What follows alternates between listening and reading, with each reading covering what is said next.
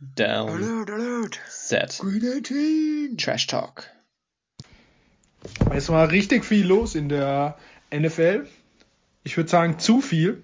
Und darum, äh, ja, kommen wir heute zu einer schönen Folge Free Agency, Wechsel, Gerüchte und so weiter. Und ich mache ganz schnell, sonst wird die Folge hier nicht fünf Stunden dauern. Ähm, komme ich zu dem Typ, der bisher immer dabei war. Heiko. Yo, was geht ab, Leute? Ich hab Bock. Let's go. Und der zweite, unser Draft-Experte, der heute auch wieder dabei ist, Felix Seitz. Hello, Free Agency, richtig geil mal wieder. Viel passiert, viel Spannendes, viel Trauriges. Da wollen wir jetzt drüber reden. Ich habe auch Bock. Also bevor wir hier jetzt in die News und so weiter reingehen, muss ich eine Frage noch beantworten, die sich, glaube jeder stellt. Mein äh, Russ Wilson Trikot hat noch nicht gebrannt. Es lebt noch. Ähm, Heiko, du wolltest was von dem Pro Day erzählen, bevor wir zur Free Agency kommen. Ja, genau. Bevor wir die Free Agents machen, wo es sehr viel zu sagen gibt, habe ich heute noch ein bisschen äh, mir die Pro Days angeguckt, die heute stattgefunden haben. Da habe ich einmal was von Auburn und von Stanford und da wollte ich euch einfach mal ein paar coole News noch mitgeben. Bei Auburn, ganz interessanter Spieler, Anthony Schwartz, also schwarz, aber halt amerikanisch ausgesprochen. Der ist ein Deutscher.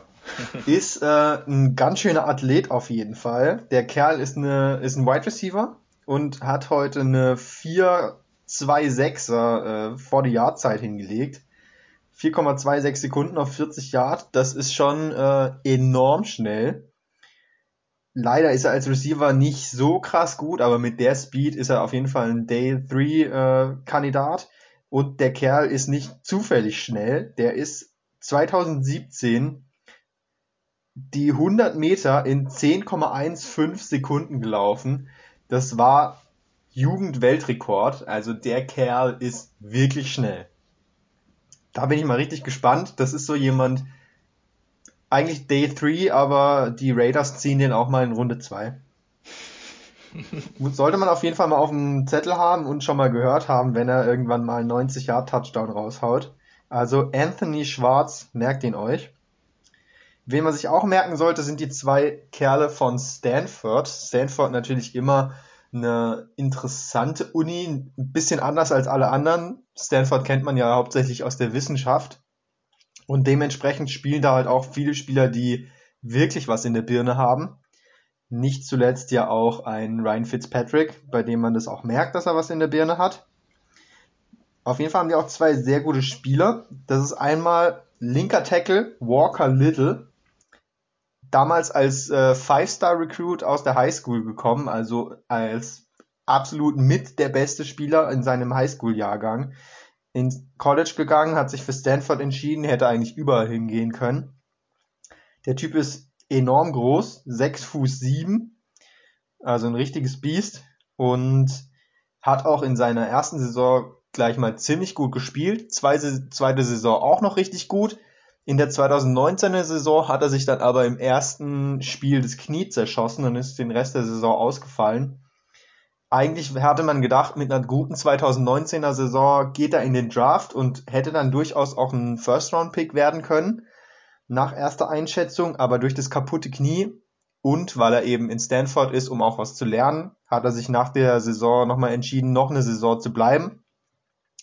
Dann ist ihm aber Corona dazwischen gekommen und er hat einfach nur studiert, hat nicht gespielt in dieser Saison. Das heißt, der Kerl ist ein super Athlet, linker Tackle, was sehr gefragt ist, möglicher First-Round-Pick gewesen, hat aber jetzt seit zwei Jahren kein Fu Football mehr gespielt.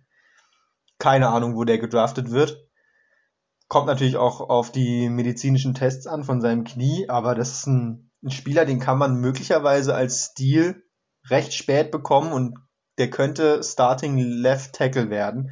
Und für einen Left Tackle zahlst du halt als Free Agent mal schön 15 Millionen, wenn es ein guter ist.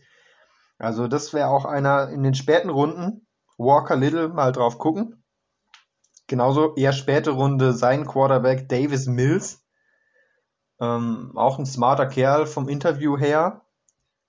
Daniel Jeremiah als ähm, sehr guter Scout und NFL Network äh, Mitglied hat ihn heute sehr, sehr gelobt, hat, war sehr beeindruckt von seinen Würfen. Es hat nämlich auch hart geregnet und er hat trotzdem gute Würfe gebracht. Sieht vom athletischen Profil her aus wie Andrew Luck ein bisschen, finde ich. Und Pro Day war schon durchaus gut. Ich habe mir dann dementsprechend mal noch ein Saisonspiel von ihm angeguckt gegen UCLA. Sie haben das Ding in der Overtime gewonnen, obwohl er drei Interceptions geworfen hat. Also das fand ich jetzt dann doch nicht so beeindruckend. Da waren schon noch einige Fails dabei. Wäre auch so ein Kandidat für ein Team, die noch einen guten Quarterback haben, der aber schon ein bisschen älter ist. Späte Runden den mal picken und noch ein, zwei Jahre sitzen lassen und vielleicht kriegt man da einen, einen Starter dann fast geschenkt. Aber ja. kommen wir jetzt zum spannenden Teil. Wenn ihr dazu nicht noch was sagen wollt, gehen wir gleich in die Free Agent rein. Ja, ich wollte vielleicht noch kurz zu Davis Mills was sagen. Ich glaube, der war auch ein ziemlich hoher Recruit damals. Und bei ihm ist so ein bisschen ein Fragezeichen, weil er hat, glaube nur elf Spiele insgesamt gemacht am College. Ist halt äh, eine ziemlich kleine Sample Size. Aber der ist auf jeden Fall spannend. Also PFF, ähm, Pro Football Focus, ähm, die, die Draft-Analysten von dort haben ihn auch ähm, sehr hoch. Die könnten sich vorstellen, dass er ja, vielleicht sogar in der dritten, vierten Runde von einem Team gezogen wird. Er ist auf jeden Fall jemand, der die Tools mitbringt und der mit richtigem Coaching vielleicht ein NFL-Starter werden könnte. Ähm, ja, kommen, bevor wir zur Free Agency kommen, wollten wir uns doch bedanken für die letzte Folge war eine Rekordfolge von der Länge und von den Klicks. Bisher unsere beste Folge. Vielen Dank dafür. Und äh, kommen wir jetzt mal zur Free Agency. Wir gehen die Teams durch. Es ist viel passiert. Das erste Team, bei dem kaum was passiert ist, sind die Atlanta Falcons. Ähm, da gab es eigentlich nur ein Trade von Titan Smith von den, äh, von den Bills für einen späteren Pick, der jetzt nicht besonders ist. Smith ist, glaube ich, ein Blocking Titan und Linebacker Copeland von den Patriots. Den wird äh, Heiko kennen für ein Jahr geholt. Und mehr haben die Falcons nicht gemacht, weil sie auch nicht das nötige Geld dazu haben. Ja, zu Copeland kann ich was sagen. Das ist so ein Spieler, der ist äh, auf Kaderplatz 40 bis 60 irgendwo am Rande des aktiven Kaders oder halt auch Practice Squad. Und genau das ist ja das, was sie eigentlich gemacht haben. Sie holen, wenn dann nur Spieler, die sie nicht wirklich weiterbringen in der Spitze. Ja, also die Falcons haben auch wenig Cap Space, haben sich bisher zurückgehalten das Interessanteste eigentlich, was sie, finde ich, gemacht haben in den letzten Tagen, war, dass sie den Vertrag von äh, Matt Ryan umstrukturiert haben. Und der ist jetzt so umstrukturiert worden, dass sie jetzt eigentlich die nächsten zwei Jahre mit ihm planen müssen. Also der Vertrag macht es jetzt sehr schwer, ihn zu traden, wenn ich das richtig mitbekommen habe, für die nächsten zwei Jahre.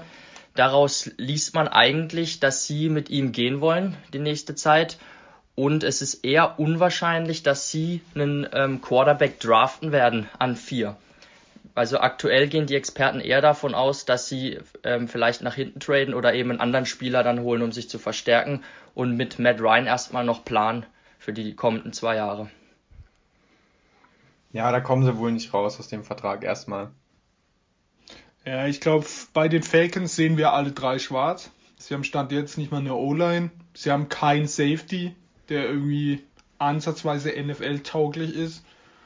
Die Defense sieht furchtbar aus und in der Offense, wie wir vorhin schon besprochen haben, da sind zwei Leute und die für die zahlt man auch und mehr kommt da auch nicht rum. Habt ihr was noch zu den Falcons? Dann, sonst gehen wir weiter zu den Ravens. Kann Falcons sollen einfach aus, wenn sie in der gegnerischen Hälfte sind, direkt Field Goal schießen. Kicker da, ist ein Topstar. Da ist, ist ja, der, den haben sie, glaube ich, sogar verlängert.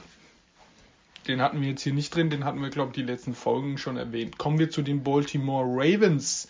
Die Baltimore Ravens haben sehr interessante Sachen gemacht. Ich lese mal alle vor. Linebacker Pernell McPhee wurde verlängert.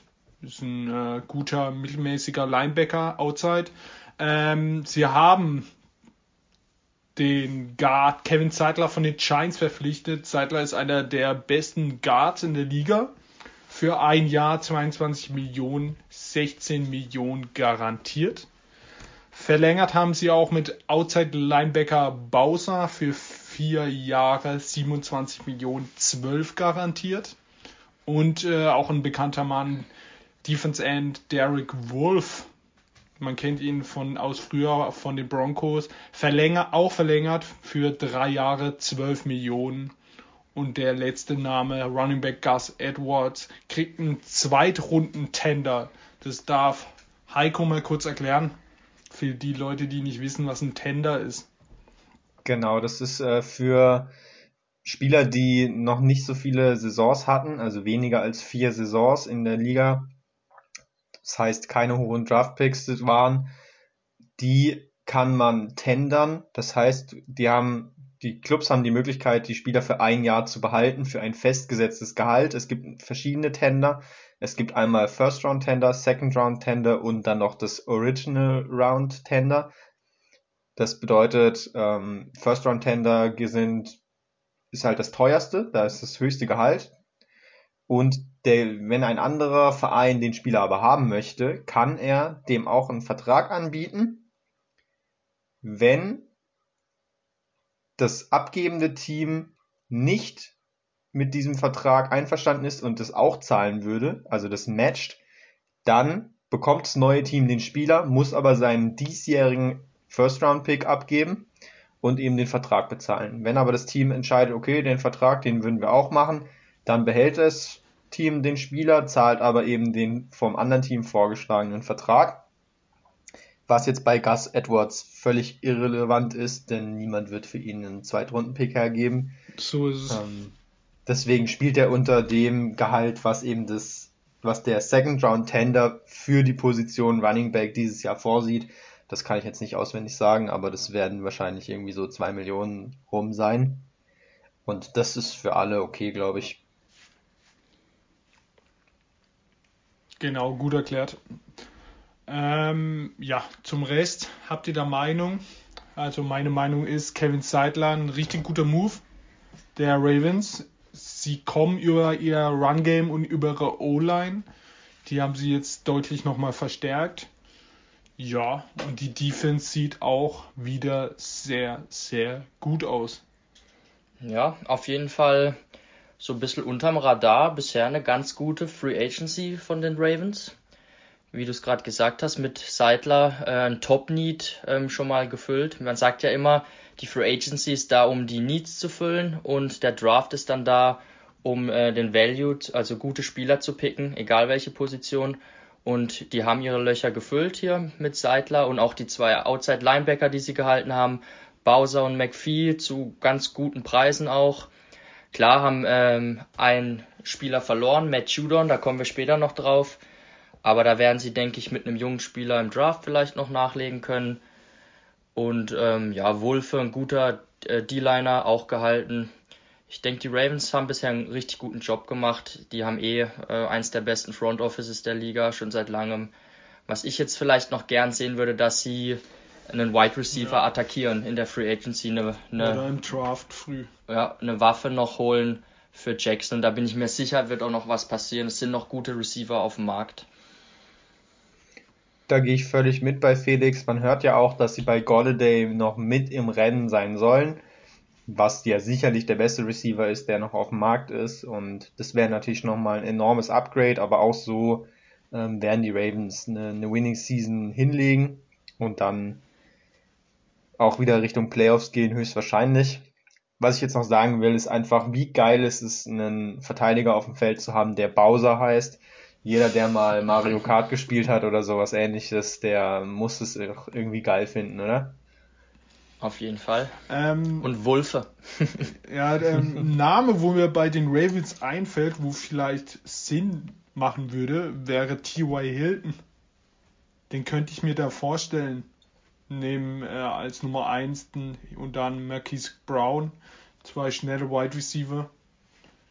Ja, warum nicht? Ja, ich glaube, sie suchen noch Spieler, der vielleicht noch mehr diese Ex-Receiver-Rolle ausfüllt.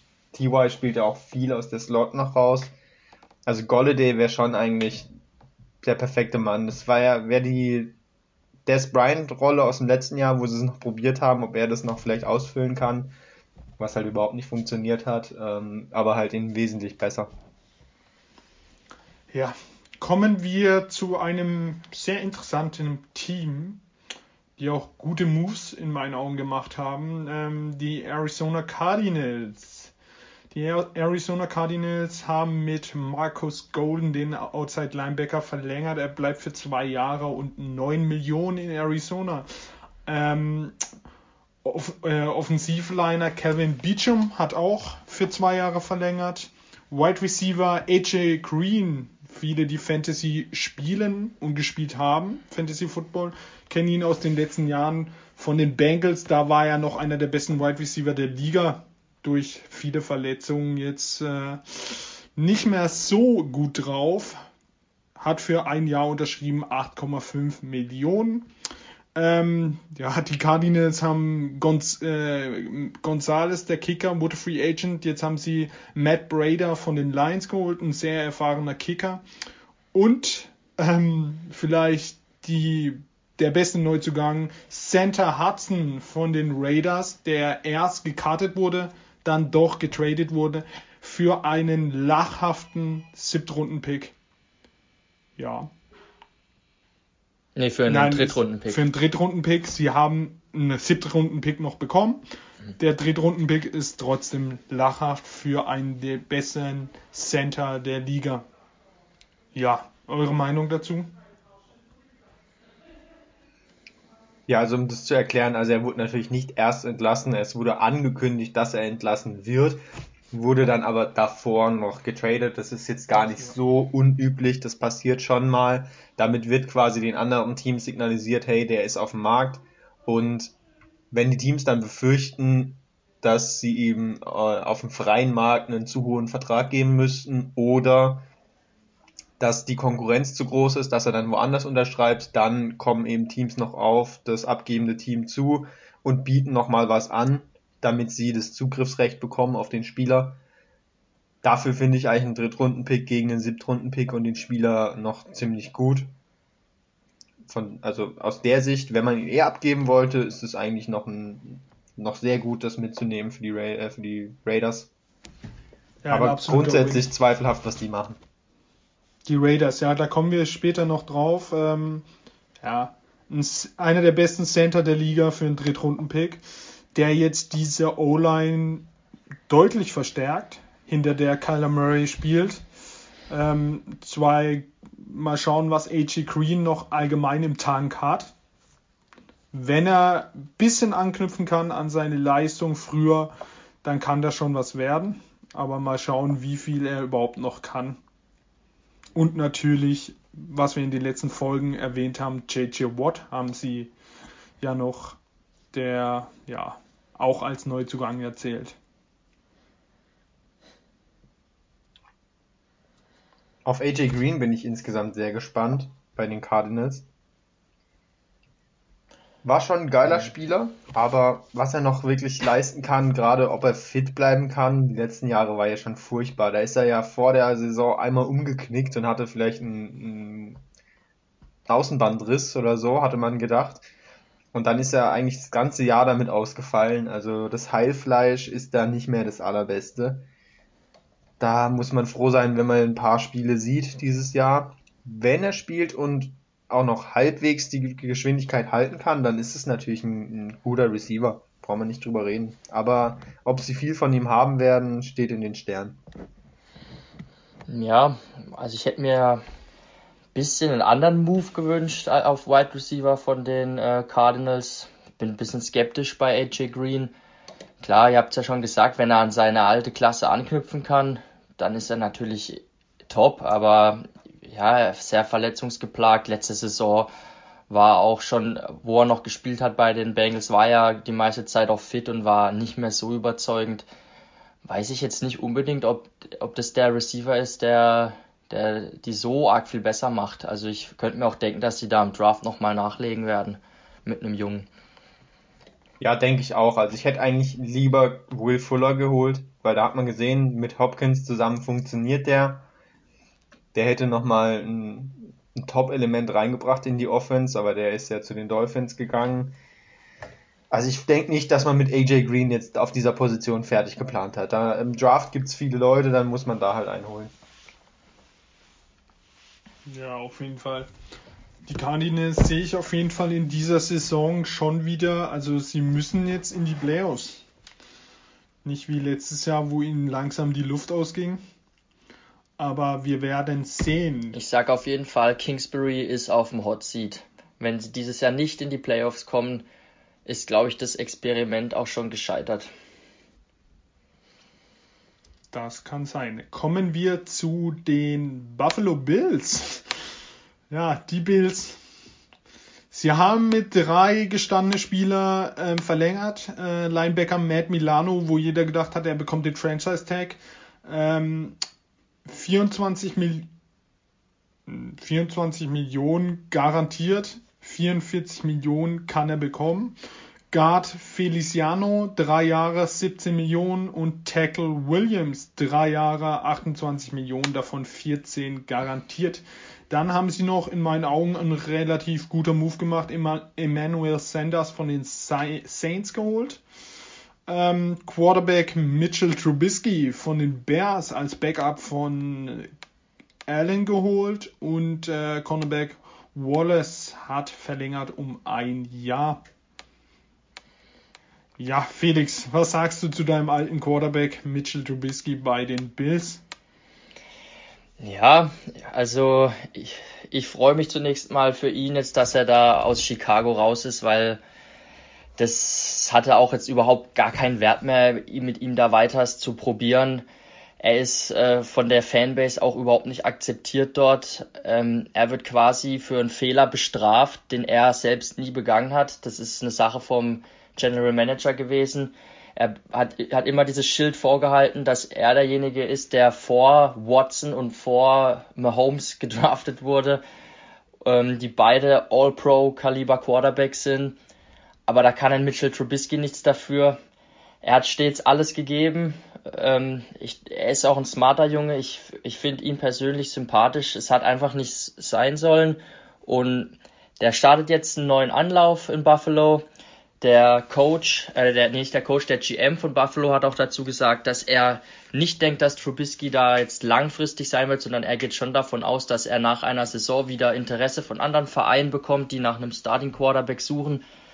Also ich hoffe einfach, dass er nochmal so einen Neustart machen kann hinter Allen ähm, mit dem Offense Coordinator Darbol, der ja auch Allen zu einem richtig guten Quarterback geformt hat.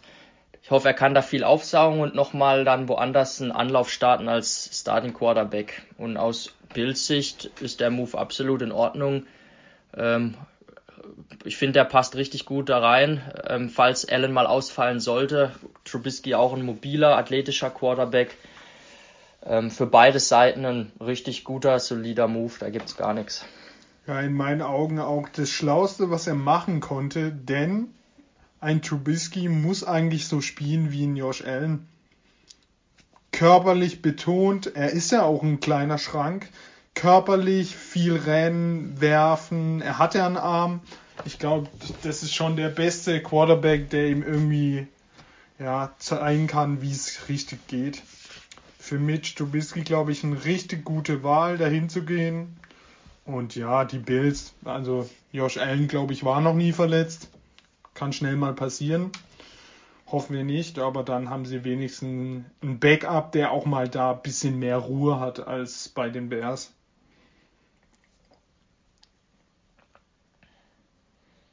Was man von, von Mitch Trubisky halt leider irgendwie zu selten sieht, obwohl er, wie du sagst, die Anlagen hat, ist, dass er halt wie Josh Allen läuft. Er könnte schon laufen, aber irgendwie sieht er immer aus, als hätte er Schiss das ist was, was ich ja auch immer kritisiert habe, ja. Er hat einfach nicht diesen, diesen Mut und auch dieses, diese Verrücktheit im Kopf, einfach mal da Tackles zu brechen und loszumarschieren. Ähm, das habe ich bei ihm, habe ich mich auch oft aufgeregt, wenn er da vorzeitig runtergegangen ist. Das ist auf jeden Fall richtig. Aber ja, die äh, Bills Wide Receiver Klasse, also Gruppe, jetzt äh, Diggs, Sanders und Beasley. Also sehr schöne Waffen. Und Davis noch, der Davis, der frühere gut. Rookie. Genau, richtig guter Junge. Als vierter auch. Mann. Also das ist schon eine Gruppe, die sieht schon schmackhaft aus. Ja, Offense wird auf jeden Fall nächstes Jahr auch wieder heiß laufen, bin ich mir sicher. Sie konnten ja, also das Wichtigste aus Bills Sicht war, glaube ich, dass sie ihren Off Offensive Coordinator halten konnten mit Brian Darboll. Der war ja eigentlich sicher, dass der irgendwo Head Coach wird. Konnten ihn dann doch halten. Das ist ein Riesengewinn gewesen. Und ich finde auch richtig gut, dass sie ihre O-Line da zusammenhalten konnten mit äh, Williams und Feliciano. Da vielleicht auch nochmal nachlegen jetzt. Sind noch ein paar Offensive Linemen da oder im Draft noch einen Jungen. Und die Defense ist, steht eigentlich, steht eigentlich auch. Also die viele junge Spieler, Espinosa von ja. letztem Jahr. Die Bills können auf jeden Fall angreifen wieder nächstes Jahr. Die werden wieder mit, mit um den Titel auch die mitspielen. Die werden wieder mit Kansas sich drum streiten. Ja. Heiko, deine die, Meinung zu den Bills noch? Ja, die, wie ihr schon sagt, die haben einen guten ausgeglichenen Kader und sind jetzt in der, in der geilen Lage, vorm Draft keine großen Needs zu haben und einfach immer Best Player Available draften zu können und damit äh, verstärkst du dein Team für die nächsten Jahre wieder. So ist es ja wirklich, stand jetzt gar kein Need, könnten eigentlich so direkt in die Saison. Kommen wir zu einem Team, das sieht, die haben ein bisschen mehr Needs, äh, die Carolina Pandas. Ähm, ja, die Pandas haben einen Guard, Pat Effline, der war bei den Vikings für drei Jahre 13,5 Millionen verpflichtet. Cam Irving, der war bei den Cowboys für zwei Jahre 10 Millionen 8 garantiert. Ähm, ja, sie haben der bekannteste Name Outside Linebacker Hazen Riddick, der jeder dachte, die Cardinals geben ihm den Franchise Tag, haben sie für ein Jahr und 8 Millionen verpflichtet. Ähm, Denzel Perryman von den Chargers kennt man noch haben sie verpflichtet und Heiko und mein nicht Lieblingsspieler, aber wir feiern ihn schon. Wide Receiver David Moore von den Seahawks für zwei Jahre und 4,75 Millionen geholt. Ja, das waren eigentlich schon alle Transfers. Ja, also die, der Wide Receiver Markt ist ja ziemlich tot, aber David Moore für den Preis kann man dann nichts falsch machen, sage ich mal. Also ich finde es schon ein Playmaker. Klar ist es jetzt kein Nummer 1 Receiver, aber das Geld ist ja, das ist ja geschenkt. Also da kann man, kann man den auf also jeden der Fall hatte, Der hatte schon krasse Catches. Ich erinnere an den Catch gegen die Patriots, wo er eigentlich schon draußen ist und irgendwie gegen die Pylone mit dem Fuß dreht und dadurch noch reingeht. Also der kann schon krasse Catches bringen. Äh, für Teddy Bridgewater ist die Frage, ob der so krasse Würfe bringen kann. Ja, Teddy wird da nicht mehr viele Spiele machen, sind wir ehrlich. Also, wenn da im Draft nichts kommt, dann weiß ich auch nicht. Oder vielleicht sogar, wenn man den Berichten glaubt, sind die Panthers ja ein heißer Eisen im Trade für Deshaun Watson. Äh, könnte, ja. könnte ich mir auch vorstellen, dass die all in gehen, um ihn zu holen. Aber ja, auf, auf Boston kommen wir, glaube ich, nachher nochmal zurück. Und da dann, kommen wir nachher äh, noch zurück, ja. Dann, da wird es auf jeden Fall spannend um ihn. Ja, vielleicht noch kurz zu den Moves von meiner Seite aus, zu den Pandas. Weiß jetzt nicht ganz genau, was sie da für eine Idee hatten mit diesen zwei O-Line-Moves. Also ja. Pat Elfline und Cam Irving. Die sahen noch nie gut aus. Äh, keine Ahnung, was sie sich dabei gedacht haben. Wichtig ist, dass sie Taylor Moten gehalten haben. Das haben wir in den Franchise-Tag-Folge besprochen, den rechten Tackle.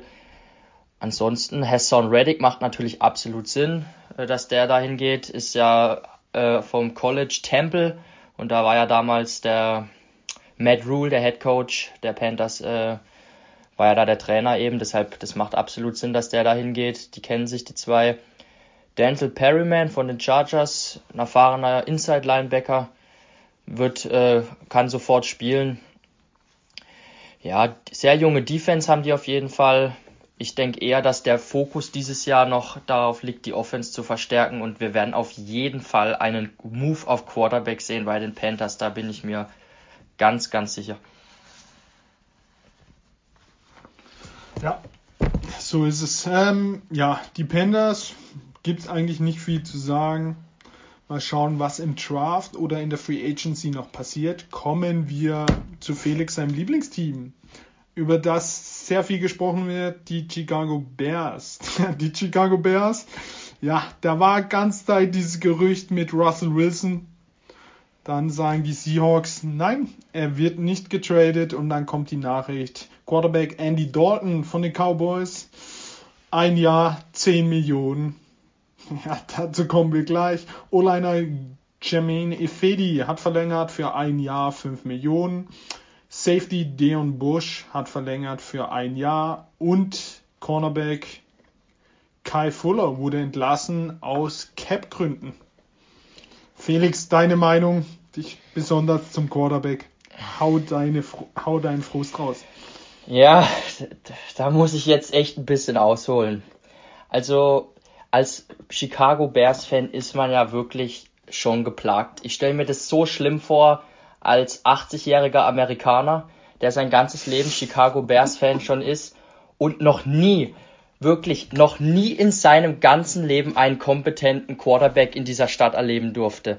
Die Bears hatten in ihrer Franchise-Geschichte, und die ist lang, die Bears sind eins der Gründer-Franchises der NFL, noch nie einen Top Quarterback, All-Pro Quarterback. Noch nicht. gar nie. Für mich ist Jay Cutler. Jay Cutler ist ein Top 3 Quarterback in der Geschichte der Bears und es sagt alles aus. Und dementsprechend groß war der Hype. Die Leute haben sich auch da reingehypt in dieses Russell Wilson, Russell Wilson, Russell Wilson nennt die Bears als mögliches Ziel. Und die haben sich da so reingehypt und jetzt ist die Enttäuschung natürlich umso größer, weil das nicht geklappt hat. Und jetzt wird auch wieder reingehauen auf dieses Front Office der Bears. Ich sehe das bisschen anders. Ich meine, sie haben es versucht, es ist ja bekannt. Die Bears haben anscheinend drei First-Round-Picks, einen Drittrunden-Pick und zwei Starter. Die Starter sind nicht bekannt, welche das waren, aber die haben sie ähm, angeboten. Die Seahawks haben lange überlegt und erst am kurz, also jetzt während der Free Agency hat dann wohl auch Pete Carroll, der Coach von den Seahawks, gesagt, nein, wir werden ihn nicht traden. Zum Glück. Was aus Seahawks Sicht auch überhaupt kein, gar keinen Sinn gemacht hätte in meinen Augen, gerade auch wegen dem ähm, Dead Cap, den sie da geschluckt hätten. Ich bin mir aber ziemlich sicher, hätten die Bears einen höheren Draft-Pick gehabt, hätte das eventuell doch zustande kommen können. Aber die Seahawks hätten gar keine Alternative gehabt. Wer hätte da nächstes Jahr auf Quarterback gespielt? Von daher sind die Bears-Fans jetzt natürlich traurig. Ähm, die Bears müssen ja reagieren, sie müssen ja was machen. Dann haben sie sich für Andy Dalton entschieden. Und jetzt ist natürlich äh, viele Experten, auch deutsche Experten, hämmern jetzt die Bears in den Boden, was das für ein, ein Müll-Move ist, sage ich jetzt mal. Ich bin jetzt auch nicht voll begeistert von Andy Dalton ich hätte es vielleicht anders gemacht, aber ich bin jetzt mal ganz ehrlich, ob ich jetzt Andy Dalton habe, ob ich jetzt Jameis Winston habe, ob ich jetzt Ryan Fitzpatrick habe, ob ich jetzt Mariota hole oder sonst irgend so ein Bridge Quarterback oder Teddy Bridgewater beispielsweise, die Bears werden mit keinem dieser Quarterbacks äh, den Super Bowl gewinnen, das ist ganz klar. Deshalb rege ich mich jetzt auch gar nicht auf, dass sie da jetzt nicht, äh, man hätte ja Mariota holen können und was weiß ich. Dalton hat drei Pro Bowls äh, erreicht in seiner Zeit in Cincinnati. Er war ein, immer ein solider Starter. Er war jetzt nie Müll. Er kann eine Offense umsetzen. Ähm, er ist auch besser als ein Trubisky, könnte ich mir vorstellen, und auch als ein Nick Foles. Einzige, was mich ein bisschen abschreckt, ist jetzt diese letzte Saison bei den Cowboys gewesen. Da sah er nicht, leider nicht so gut aus. Aber das sah niemand gut aus. Aber dieses Cowboys-Team ist auch einfach, ja, die waren auch einfach im letzten Jahr völlig durch den Wind, sage ich jetzt mal. Dalton kennt den Offense Coordinator der Bears. Die haben zwei Jahre in Cincinnati zusammengearbeitet. Er ist ein guter Typ, er ist ein Leader. Und er hat in der Pressekonferenz schon gesagt, dass ihm gesagt wurde, dass er den Starting-Job hat. Äh, da bin ich mal gespannt, weil man ja auch doch noch die Hoffnung hatte, dass sie vielleicht dann im Draft aktiv werden. Aber anscheinend soll es schon so aussehen, dass sie mit Dalton ins Rennen gehen. Ich persönlich hätte gerne Sam Darnold gesehen in einem Trade, weil einfach da die Hoffnung noch da ist, dass äh, er unentdecktes Potenzial freilegt. Wir wissen, was Andy Dalton ist, wir wissen aber vielleicht noch nicht ganz, was Sam Darnold sein kann.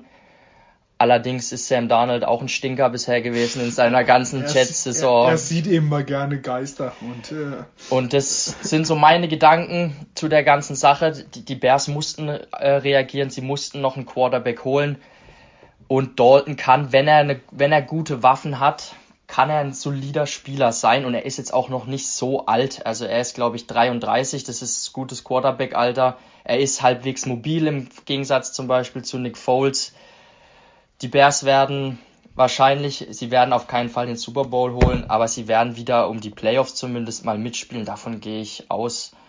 Und äh, jetzt will ich kurz mal eure Meinung dazu hören als Außenstehende, bevor ich noch was sagen kann zu den Moves, die sie jetzt gerade noch machen. Heiko, hau raus. Ja, also ich glaube, Begeisterung löst es bei niemandem aus.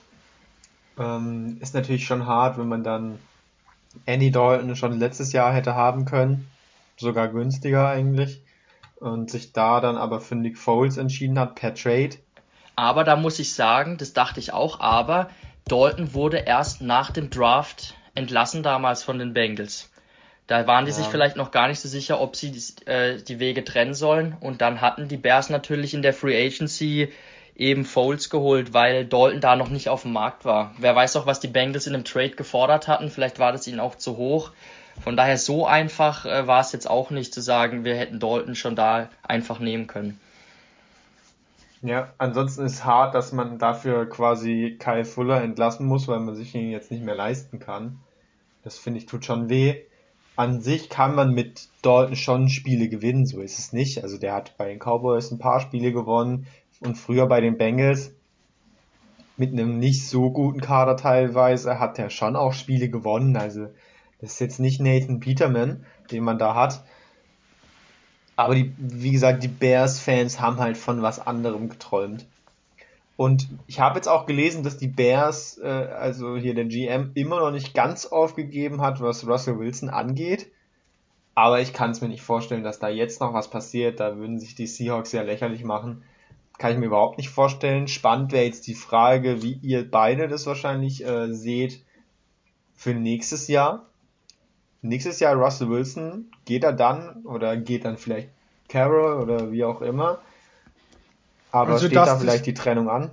Dass sich das alles ein bisschen beruhigt hat, glaube ich schon. Denn man sieht auch gleich an den Moves der Seahawks, sie verstärken schon ordentlich ihre O-Line.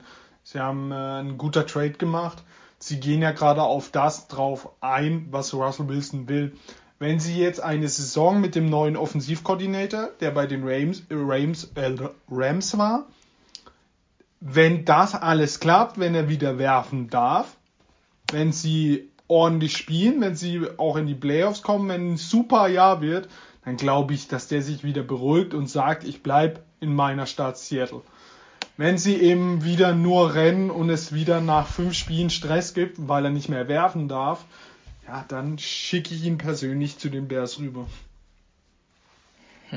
Frage ist dann natürlich, ob nächstes Jahr überhaupt die Bears noch Interesse haben, weil, wie Felix schon gesagt hat, man hat sagt zwar Dalton, er ist der Starter, aber wenn jetzt im Draft zum Beispiel Mac Jones noch da ist, dann kann man da ja auch zuschlagen und trotzdem kann Andy Dalton der Day One Starter ja sein zumindest. Aber irgendwann im Laufe der Saison, wenn es dann nicht läuft, hatte, hätte man dann noch einen äh, Rookie Quarterback in der Hinterhand. Und wenn der dann übernimmt und das solide macht, dann denke ich, wäre man nächstes Jahr natürlich auch mal raus aus der Sache, auch wenn Russell Wilson dann vom Vertrag her wesentlich besser zu traden wäre. Bleibt auf jeden Fall spannend die Sache. Bears im Draft natürlich nicht so viel Kapital, um sich jetzt noch weiter zu verstärken. Das Team ist jetzt im Vergleich zu letztem Jahr nicht besser geworden, auf jeden Fall. Deswegen. Ja, es sind ja gerade noch Gerüchte im Umgang, dass sie bei Kenny Golladay mitbieten. Ja, also die Bears, was sie, sie werden jetzt hart kritisiert dafür, dass sie Kyle Fuller entlassen haben. Sie sind, äh, Akeem Hicks ist auf dem Trade-Block, äh, Gerüchten zufolge. Sie werden jetzt gerade gebasht von allen Seiten. Allerdings, ähm, weil du auch meintest, Taiko, dass sie Fuller entlassen, weil sie Dalton nicht zahlen können. Ich als Bears-Fan ähm, habe schon eigentlich vorher wurde das äh, diskutiert, bevor überhaupt klar war, wen die Bears holen werden. Also vor der ganzen Free Agency war schon klar, dass äh, Kyle Fuller äh, aus Cap-Gründen entlassen werden könnte, weil er ein 20 Millionen Capit hat. Ja, das war das schon klar. ist enorm hoch gewesen. Das war schon davor die Gerüche, dass er entlassen Haben wird. wir, glaube ich, schon vor zwei Monaten gesagt. Genau. Und Akeem Hicks ist 33. Er ist immer noch ein richtig starker Spieler. Er ist Leader da, aber hat auch ein Capit von 11,5 Millionen jetzt in seinem letzten Vertragsjahr, meine ich. Und die Bears, und ich finde das jetzt eigentlich smart. Also ich lese jetzt aus den Moves, äh, aus den Gerüchten. Sie waren ja angeblich kurz davor, auch den Left Tackle Trent Williams äh, zu holen, der jetzt einen Riesenvertrag äh, bei den 49ers unterschrieben hat. Kommen wir später noch zu. Da waren sie wohl mit im Rennen. Sie sind jetzt äh, nach Gerüchten zufolge im Rennen um Kenny Golladay. Die Bears versuchen jetzt natürlich ein bisschen Geld, was in der Defense liegt, umzuschichten und in die Offense zu investieren. Und ich finde es in Ordnung wenn du mit Dalton angreifen willst oder egal mit wem, wenn noch ein Rookie kommt, müssen sie auf jeden Fall mal die Offense verbessern, weil die Defense ist trotzdem noch gut, sage ich jetzt mal. Sie müssten Cornerback, müssen sie nachlegen für Fuller, aber die Defensive Line, angenommen, sie verlieren jetzt noch Hicks, da habe ich überhaupt keine Angst. Da ist immer noch ein Khalil Mack, da ist immer noch ein Robert Quinn, da ist ein Bilal Nichols, Goldman. da kommt ein Eddie Goldman zurück vom Opt-out, da ist immer noch genug Beef upfront, sage ich jetzt mal, das kann man kompensieren. Und ich fände geil, wenn sie jetzt das Geld äh, nehmen, was sie einsparen durch diese zwei Cuts, sage ich jetzt mal. Gut, Hicks ist jetzt ja noch nicht weg, aber wahrscheinlich. Und dann in die Offense investieren, noch einen Wide Receiver holen, vielleicht einen Kenny Golladay, noch einen O-Liner, auf jeden Fall einen Offensive Tackle, sowas. Und einfach versuchen jetzt die Offense zu verstärken und die bestmögliche Offense noch aufzubauen um möglichst erfolgreich halt mit dem Quarterback zu sein, den sie haben. Da, von daher sehe ich das jetzt mal gelassen und so oder so wird es nächstes Jahr einen neuen GM aber geben und einen neuen Head Coach in Chicago, da bin ich mir fast sicher. So viel jetzt abschließend zu meinen heißgeliebten Bears. Noch eine Frage dazu, wegen Golladay ist ja schon vom Receiver-Typ her ziemlich ähnlich zu Robinson. Würde Robinson dann deiner Meinung nach getradet werden oder ähm, sagt man ja, Robinson ist sowieso nur ein Jahr unter Vertrag, dann holen wir uns einfach Golladay dazu, gucken, wie es mit zwei Ex-Receivern gleichzeitig funktioniert und haben dann schon mal langfristig die Lösung. Ja, das ist spannend. Das ist diskutieren Bears-Fans und die Experten auch gerade ist nicht ganz sicher. Also Gerüchten zufolge haben sie Golladay nur einen Einjahresvertrag geboten, 12 Millionen. Daraus schließe ich eher, dass sie vielleicht mit beiden spielen wollen und eventuell dann auch, einen ja. verlängern für die Zukunft. Ähm, ich fände aber wäre auch nicht abgeneigt, wenn sie sagen, wir traden Robinson für einen guten hohen Pick oder für einen Spieler, einen guten noch. Das Und, Problem äh, da ist, ich glaube jetzt nicht bei dem, was man gerade erlebt, Golladay nicht so die Nachfrage da und die anderen Receiver auch nicht. Ich glaube jetzt nicht, dass jemand so heiß drauf ist, jetzt da mega viel herzugeben für einen Robinson und ihn dann auch noch Das ist zu genau, verlängern. genau das Ding, was ich denke, dass der Markt so tot ist, dass sie mit, dass sie eigentlich beide nehmen müssen. Ja, und das ist auch, glaube ich, der Grund, warum Robinson jetzt gleich seinen äh, Franchise-Tag unterschrieben hat, weil er merkt ja, der Markt ist, es ist nicht das, ähm, was er sich vorgestellt hat. Die Receiver cashen nicht groß äh, ein dieses Jahr. Deshalb denke ich, dass, also tendenziell, wenn sie Golladay holen, dann spielen sie beide. Zwei krasse Ex-Receiver und dann hat man noch Daniel Mooney, einen vielversprechenden Rookie, den, den Deep Threat Element. Also wenn das zustande kommen würde, es wären schon ein krasses Trio, muss man sagen. Dann hätten die schon richtig gute Waffen, die Bears. Denn ich glaube, mit einem gescheiten Wide Receiver Markt wäre auch Odell vielleicht getradet worden. Aber da der Markt so tot ist, glaube ich, wird ein Trade über Wide Receiver nicht dieses Jahr nicht geben. Ja, aber Odell hat ja Zeit, also der ist ja jeden noch Fall. gerade verletzt, der ist ja noch in der Rehab vom Kreuzbandriss, also es das heißt nicht, dass der nicht in drei Monaten doch noch getradet wird. Naja, der ist, ich glaube, ich habe ein Video gesehen, vier Monate nach seinem Kreuzbandriss ist der rumgesprungen, als wäre es ein junges Reh. Ähm, ja, viel zu den Bear- Bears gesagt. Kommen wir zu den Bengals. Die Bengals haben schicker Move, ein paar schicke Moves gemacht. Ähm, Trey Hendrickson, der Sack-Leader dieses Jahr von den Saints haben sie für vier Jahre 60 Millionen geholt. Äh, von den Cowboys kam Cornerback Avusi für drei Jahre und 21,7 Millionen. Dann haben sie den einer der besten Slot Corner der Liga Hilton von den Steelers vier Jahre 24 Millionen geholt. Von den Browns kam Defense Tackle Ogunchobi, den man eigentlich auch kennt. Chino Atkins haben sie dagegen entlassen.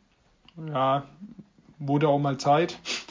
Äh, Brandon Allen, der Quarterback, wurde verlängert, der anstatt Borrow letztes Jahr gespielt hat. Und Tackle Rife von den Vikings haben sie geholt, der dort entlassen wurde. Also da, ich möchte mal ansetzen in diesem Trey Hendrickson Move. Ich, ich mag Trey Hendrickson, also ich habe den gefeiert schon letzte Saison. Aber ich verstehe trotzdem jetzt nicht ganz, was, also die Bengals haben halt dafür Carl Larson ziehen lassen. Und Carl Larson ist in meinen Augen schon noch ein Stück, Stück über Trey Hendrickson als, als Pass Rusher. Ähm, Carl Larson hat, glaube ich, eine der höchsten ähm, Win Rates, was Pass Rush, Pass Rush angeht in der ganzen Liga. Der ist total unterm Radar, ein guter Pass Rusher. Da hätte ich doch eher lieber gesehen, dass sie mit dem eigenen Mann, den sie selbst gedraftet haben, verlängern, zumal die Verträge recht ähnlich sind von ihm und Hendrickson. Klar, man weiß halt nie so recht, wenn die Free Agents werden. Das liegt ja schon auch immer ein bisschen in der Hand des Spielers, wenn sie sagen, sie wollen überhaupt nicht unterschreiben, sie wollen in die Free Agency, das, das wissen wir von außen nie. Ist ja auch eine Möglichkeit, aber hätte die, wäre die Möglichkeit bestanden, Larson zu resign, hätte ich das bevorzugt. Ja, ist halt ein dicker Vertrag, vier Jahre 60 Millionen. Ansonsten finde ich die Free Agency bisher ganz okay von den Bengals. Also die zwei Cornerbacks sind okay. Chidobi Awusi von den Cowboys ist jetzt kein Top-Cornerback, aber den kann man auf jeden Fall spielen lassen. Hil ist Hilton, Hilton ist ein Top-Slot-Cornerback.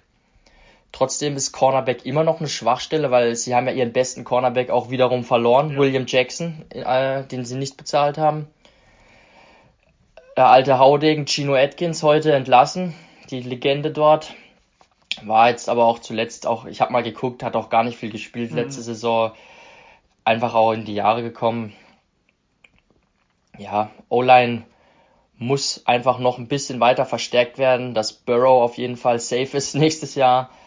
Und brauchen eigentlich einen Tight End oder Wide Receiver. Und also noch auf jeden Fall einen Passcatcher. Genau, das sehe ich auch so. Sie sind anscheinend auch im Rennen um Golladay mit drin. Also an dem sind gerade echt viele interessiert. Ähm, die Bengals werden noch, noch ein, zwei Moves machen. Haben auch wieder alle Trümpfe in der Hand. Mit hohen Draft-Picks, haben mit dem 5. Overall-Pick wieder ja, alle Trümpfe auf ihrer Seite. Sie können da nochmal nach hinten traden, ja, theoretisch. Wird wahrscheinlich der O-Liner regnen. Und dann äh, die Picks noch einsammeln. Die, die Bengals sind auf einem Weg, ähm, ja. Sich langs langsam lang was aufzubauen. Langsam ja. was aufzubauen, genau, so sehe ich es auch. Heiko, deine Meinung?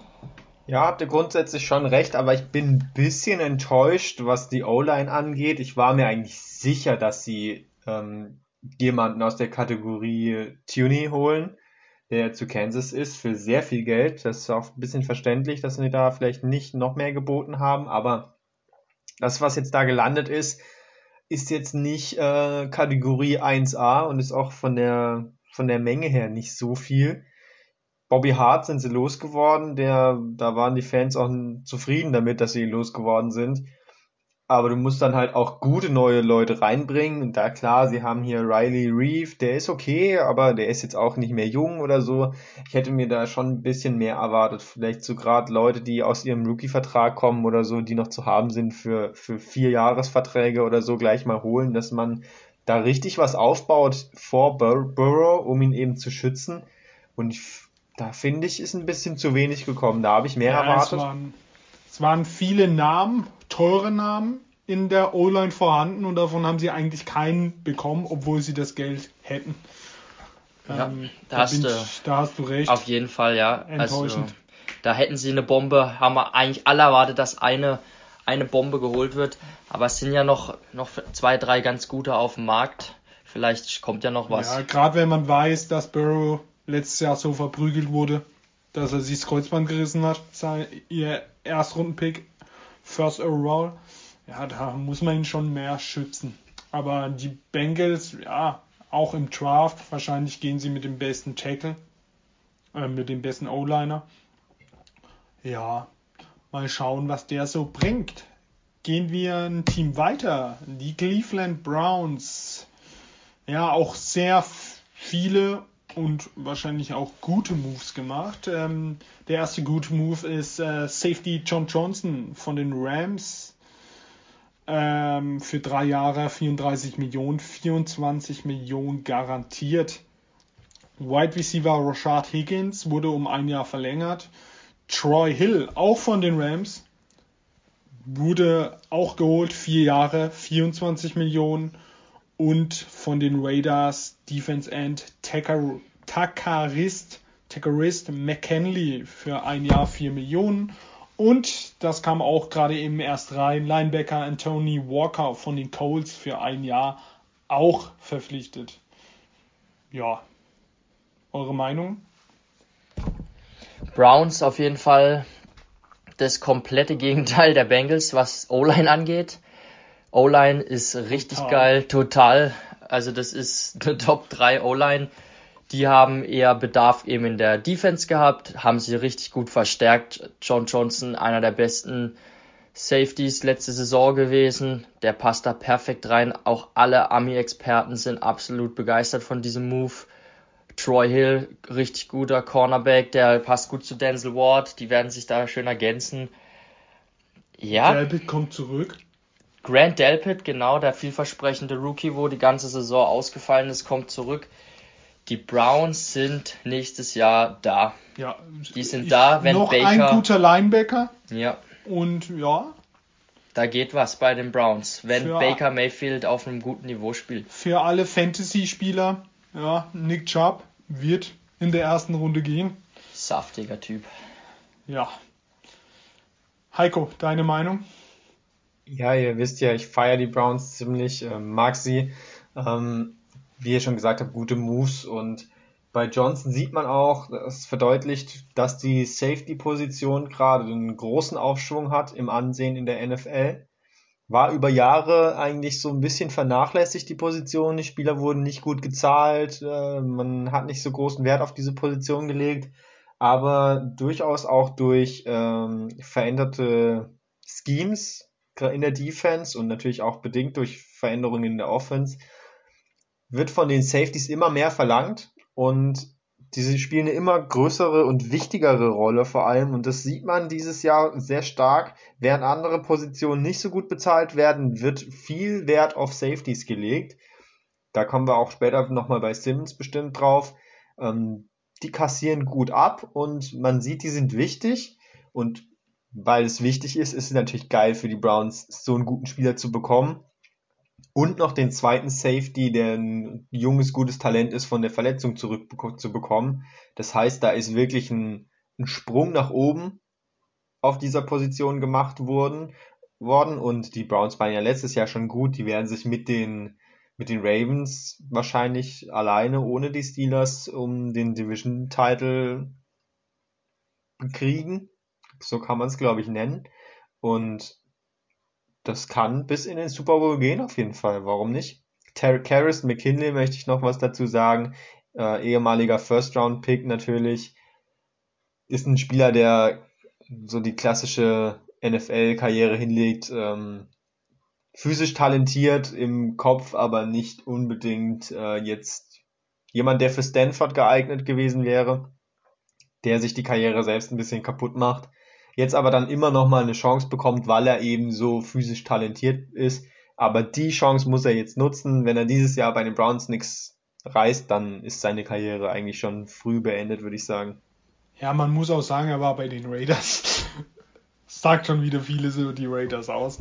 Aber gedraftet von den Cowboys ursprünglich. Das macht es jetzt auch nicht besser. Aber er hat jetzt wenigstens einen Partner mit Miles Garrett, der ihm, glaube ich, ein bisschen mit Intelligenz was vormachen kann. Wurde Ted McKinley nicht von den Falcons gedraftet? Ach, das kann sogar ja, auch sein. Stimmt. Und dann zu ja. den Cowboys. Er wurde von den Falcons. Er war aber doch auch immer bei den Cowboys, oder? Er war schon überall, glaube ich. Bin ich mir nicht so sicher. Kannst ja mal schauen. Aber ich schaue es kurz nach. Auf jeden Fall die Browns auch in Richtung Fantasy. Ich glaube, uns hören viele zu wegen Fantasy. Weil da will man ja die richtigen Spieler. Ja, die werden äh, ja arg in Beobachtung sein. Gerade mit äh, Chubb, Hunt, Mayfield, Hooper, Beckham, Landry. Gute Namen für Fantasy. Also, also drei Jahre Falcons, ein Jahr Raiders und jetzt genau. Browns war nicht bei den Cowboys, dann habe ich den verwechselt. Aber wenn du schon die Cowboys mein erwähnst, Fail. kommen wir auch jetzt zu den Dallas Cowboys. Die Dallas Cowboys haben eigentlich nichts gemacht. Sie haben Prescott verlängert, also sie haben den Tag ihm gegeben, danach verlängert und dann haben sie den Offensiv-Tackle Seke, ich weiß nicht, wie man ihn ausspricht, von den Bills geholt, der nicht mal startet, einfach nur ein Backup. Und das war es eigentlich schon bei den Cowboys. Die Defense sieht immer noch furchtbar aus, wird auch, glaube ich, furchtbar bleiben. Dafür sieht die Offense umso schöner aus. Dak muss zaubern auf jeden Fall dieses Jahr. Der darf für sein Geld jetzt auch mal wirklich äh, was leisten dieses Jahr, weil ich denke, sie sind nicht der beste Kader in ihrer Division. Sie haben natürlich das Selbstverständnis, dass sie die Besten sind als Americas Team und dass sie diese Division gewinnen, aber da werden einzelne Spieler halt sehr hoch bezahlt, aber da, da sind auch dementsprechend äh, ziemlich große Lücken und die sehe ich bei anderen Teams nicht so sehr. Also wenn die zum Beispiel die, äh, hier ist Washington Football Team, wenn die irgendwie halbwegs gutes Quarterback Play bekommen, dann sind die für mich eigentlich der Favorit in der Division. Ja, auf jeden Fall. Also mit den Eagles rechnet hier gar niemand. Die Giants werden wieder ihre ja, 6 und 8 Saison aus, äh, 6 und 10 Saison auspacken. Und die Cowboys haben eben eine enorme Offensivkraft. Aber wenn ich diese Defense da rumrennen sehe, ja. ja, die ist absolut labil. Diese auf Safety jeden Fall. und Corner, also. Secondary ist ein ganz, ganz großes Problem. Und da muss was passieren noch. Also, aber es ist ja noch ein bisschen Cap Space da. Vielleicht jetzt in der zweiten Welle noch einen Veteran Cornerback holen und dann müssen sie im Draft junge Secondary Spieler nachlegen, weil die Abwehr ist, wenn die wieder so in die Saison gehen würden, wie es jetzt gerade auf dem Papier steht, dann haben wir das gleiche Spiel wie letztes Jahr auch. Sie müssen jedes, jedes Mal 40 Punkte scoren, um im Rennen um den Sieg zu bleiben. Ist natürlich super für alle Fantasy-Leute. Hier wieder ein Fantasy-Tipp. Wenn es so bleibt, nur Cowboys-Spieler holen. Die müssen lang. Aber ja. Durchaus entscheidender Spieler, glaube ich, auch äh, Trevon Diggs, letztes Jahr ähm, gedraftet als Cornerback. Cornerbacks in der ersten Saison oft mit großen Problemen. Er war Second Round Pick, ist auch der kleine Bruder von Stephon Diggs, den ihr ja sicherlich kennt ähm, von den Bills. Durchaus guter Spieler, hatte aber durchaus auch noch Probleme. Klar, wenn der Rest der Verteidigung auch nicht so gut ist, ist schwierig für einen Rookie Cornerback. Wenn der ein, der müsste einen großen Schritt machen nach vorne, um da ein Top Corner zu werden für die Cowboys. Das wäre elementar wichtig für sie. Ja, aber er ist, er ist schon ein Lichtblick, sage ich jetzt mal.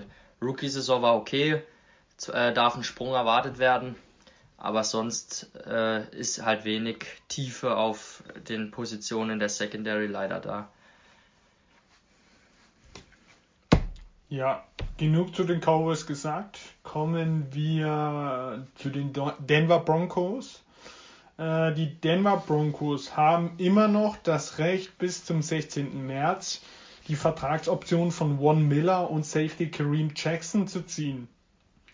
Es ist irgendwie immer noch nicht, manche sagen, Von Miller wird gekartet, manche sagen, er bleibt. Da ist noch äh, Dunkelheit im Geschehen. Ähm, die Broncos verlängern aber mit Defense Taggy Shelby Harris drei Jahre 27 Millionen Broncos holen Cornerback Darby, den man eigentlich kennt vom Footballteam aus Washington, drei Jahre 30 Millionen und 20 garantiert. Dann kam die Nachricht, dass Running Back Lindsay bleibt und bekommt einen Tender. Das wurde aber jetzt dementiert und er ist Free Agent. Eigentlich auch ein cooler Mann für viele ja, Teams, die ein zweiter starker Running Back brauchen. Ähm, Linebacker Johnson und Wide Receiver Patrick bleiben beide.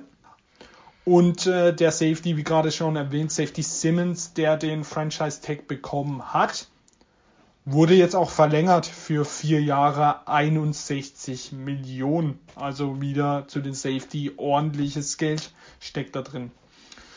Ja, eure Meinung? Ja, Ronald Darby finde ich ganz gut. Mag den eigentlich. Äh, von daher. Ersatz von A.G. Bouye. Genau, Ersatz von A.G. Bouye, ganz guter Move. Ja, ansonsten ist es jetzt keine Free Agency, die jetzt irgendwie besonders erwähnenswert oder hervorsticht. Simmons hat verlängert. Das ist auf jeden Fall wichtig. Was ich schade bin, dass schade finde, ist, dass äh, Lindsay jetzt so einfach, äh, dass sie ihn einfach gehen lassen. Ich meine, es ist ja schon eine tolle Geschichte als als undrafted Free Agent war er, glaube ich, wo aus dem College kommt, aus Denver oder Colorado auf jeden Fall da. Das ist doch dieses Projekt gewesen, oder? oder dieses, ja, da gab es genau so ein Projekt, also er ist ja absoluter Fanliebling und der war ja auch, wenn er gespielt hat, ein so richtig guter Starter, auf den man sich verlassen konnte, hatte, glaube ich, mehrere tausend Jahr-Saisons auch. Also, dass man mit dem dann nicht irgendwie einen Deal noch aushandeln konnte, das ist schon hart. Also, der wird jetzt äh, in, die, in die Free Agency gehen. Ja, die, die Broncos haben eine richtig gute Offense. Sutton kommt von der Verletzung zurück. Was halt spannend ist, äh, wie bewerten sie Drew Lock dieses Jahr? eigentlich bin ich ja fest davon überzeugt, es wird noch ein Quarterback in diese, in diesen Quarterback Room mit dazukommen, 100 Prozent. Also du kannst ja nicht schon wieder jetzt mit nur mit Drew Lock da in die Saison gehen. Also was man aber von den Broncos sagen muss, man hört nichts. Also von nichts, vom Quarterback nicht, von irgendwas nicht, auch nicht von äh, Von Miller. Die Broncos sind da irgendwie ganz ruhig. Von denen hört man wirklich gar nichts, was da überhaupt passiert. Sie haben ein ordentliches Team. Mal schauen, ob Warren Miller, Jackson die zwei bleiben. Wenn sie bleiben, wäre die Defense mal wieder ja auch einer der Top Defenses. Die haben schon ordentlichen Namen da drin und dann mal schauen, was mit dem Quarterback passiert. Ich feiere ja True Lock, aber ja, er ist eben eine Wunderkerze. Ich kann euch noch äh, meine Informationen, meine Insider-Informationen ähm, mitteilen, Von Miller wird bleiben. Die, die, Vertragsoption wurde meiner Meinung nach schon vor Tagen gezogen. Ähm, aber ich habe auf jeden Fall gelesen, dass Von Miller diese Saison hier noch spielen wird in Denver. Ist natürlich viel Geld. Bin mir auch ziemlich sicher, dass es die letzte Saison ist für ihn in Denver. Zumindest wenn er nicht drastisch runtergeht, dann beim neuen Vertrag mit dem Geld. Weil so viel kommt jetzt von ihm nicht mehr. Dann gab es auch noch die Off-Field-Probleme ist schon ein harter Hit, aber da es nur noch für dieses Jahr ist, ist es mehr oder weniger egal, weil die Broncos dieses Jahr eh noch nichts gewinnen. Haben zwar ein ganz gutes Team, aber mit Drew Lock, da gewinnst du dieses Jahr keinen Super Bowl. Wie Ralf schon gesagt hat, ich finde ihn eigentlich auch cool. Ist ein cooler Typ irgendwie. Ah, so richtig eingeschlagen hat er noch nicht. Also in, inconsistent, wie Felix letztes Mal schon gesagt hat. Capspace ist noch da, vielleicht machen sie noch was Geiles, aber an der Broncos Stelle würde ich vielleicht ähm, jetzt nichts allzu Verrücktes machen dieses Jahr. Lieber noch ein bisschen Geld in die nächste Saison vielleicht sogar mitnehmen oder ein paar langfristige Verträge wenigstens abschließen. Das mit Lindsay kann ich überhaupt nicht nachvollziehen. Weiß nicht, was das soll. Warum hat man es nicht geschafft, mit ihm einen Vertrag abzuschließen?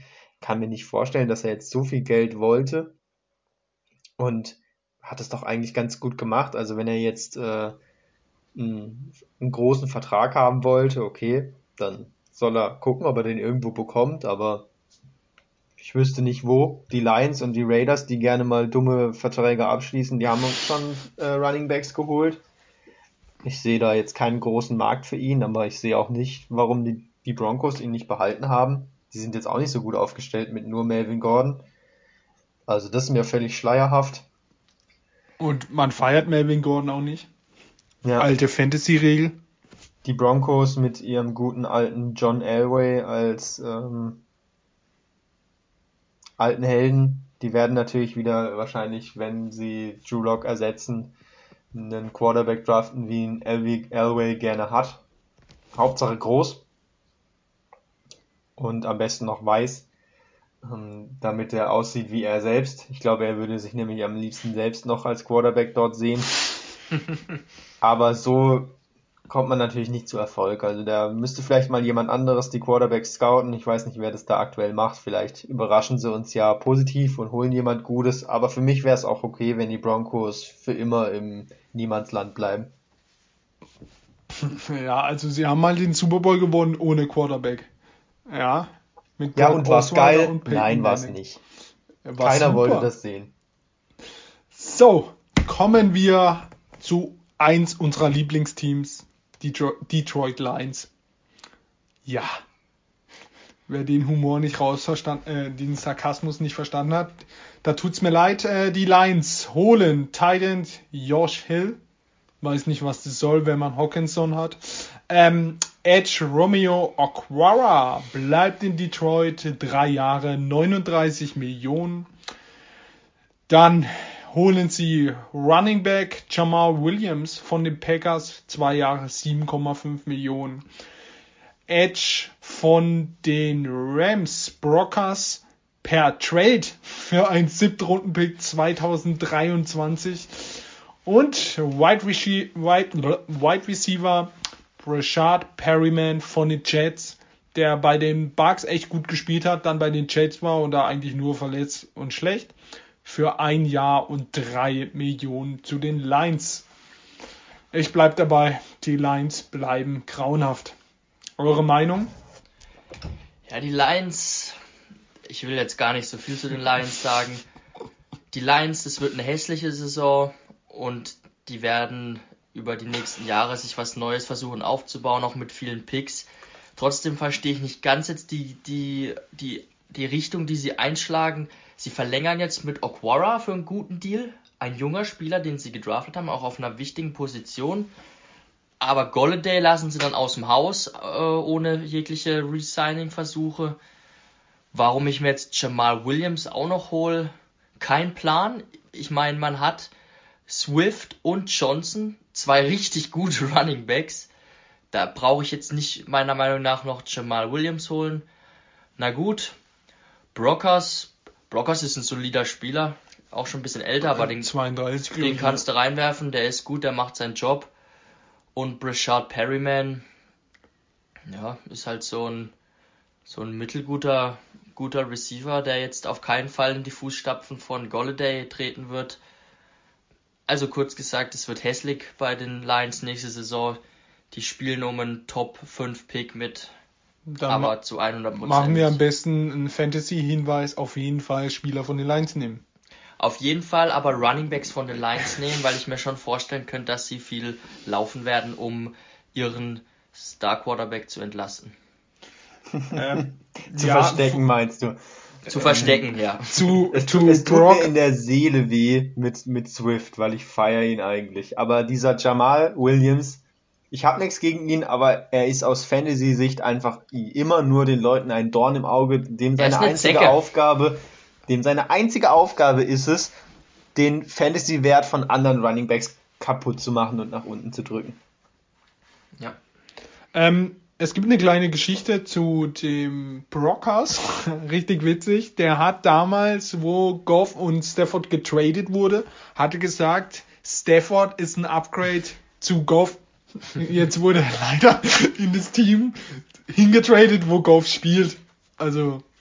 Fällt in die Rubrik dumm gelaufen. fällt ja, in die komplett dumm gelaufen. Ja, ähm, aber ich glaube, Jared Goff ist, ähm, ist bewusst, dass er jetzt vielleicht nicht der allerbeste Quarterback in der Liga ist im Moment.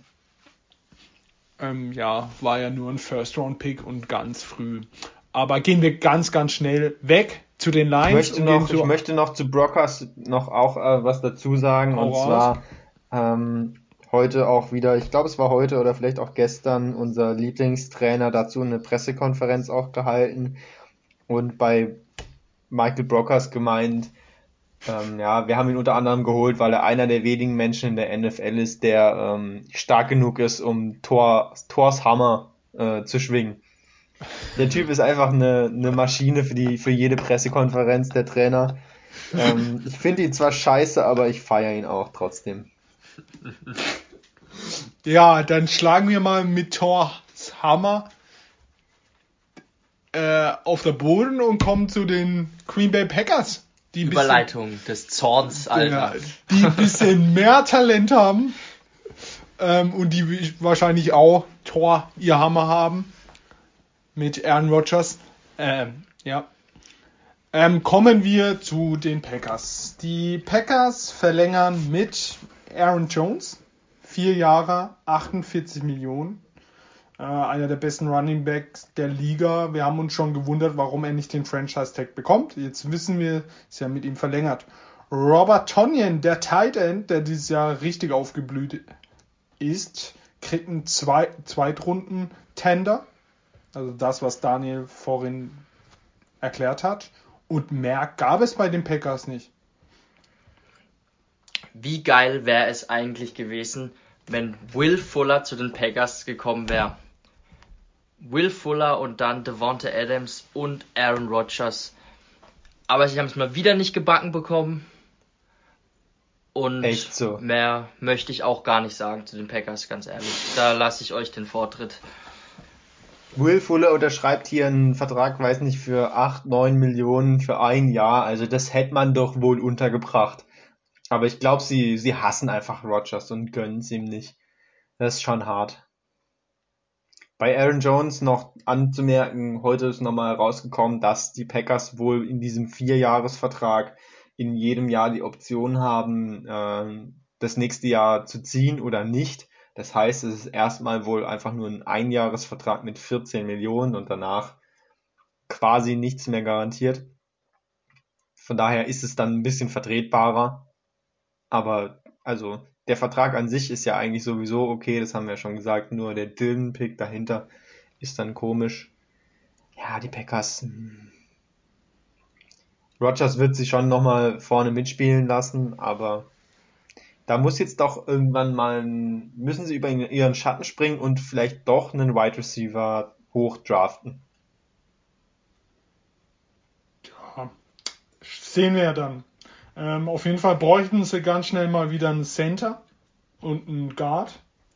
Denn da haben sie die Free, das haben sie die Leute gehen lassen und gecuttet. Also die O-Line sieht nicht mehr so schön aus wie in den letzten Jahren. Aber wie du gerade gesagt hast, ja, die werden vorne mitspielen. Dafür spielten Aaron Rodgers, ein Adams und ein Aaron Jones in der Offensive und die Defensive sieht ja auch nicht schlecht aus kommen wir ganz schnell von einem Superteam zu dem, ja, zu dem Chaos-Team der Liga, die Houston Texans. Ähm, die Houston Texans haben sehr viel gemacht. Die Frage ist nur, warum? Weil das, was ich, was ich hier gleich vorlese, ist schon ziemlich wild. Als erstes haben wir letzte Folge schon gesagt, Running Back David Johnson wurde verlängert.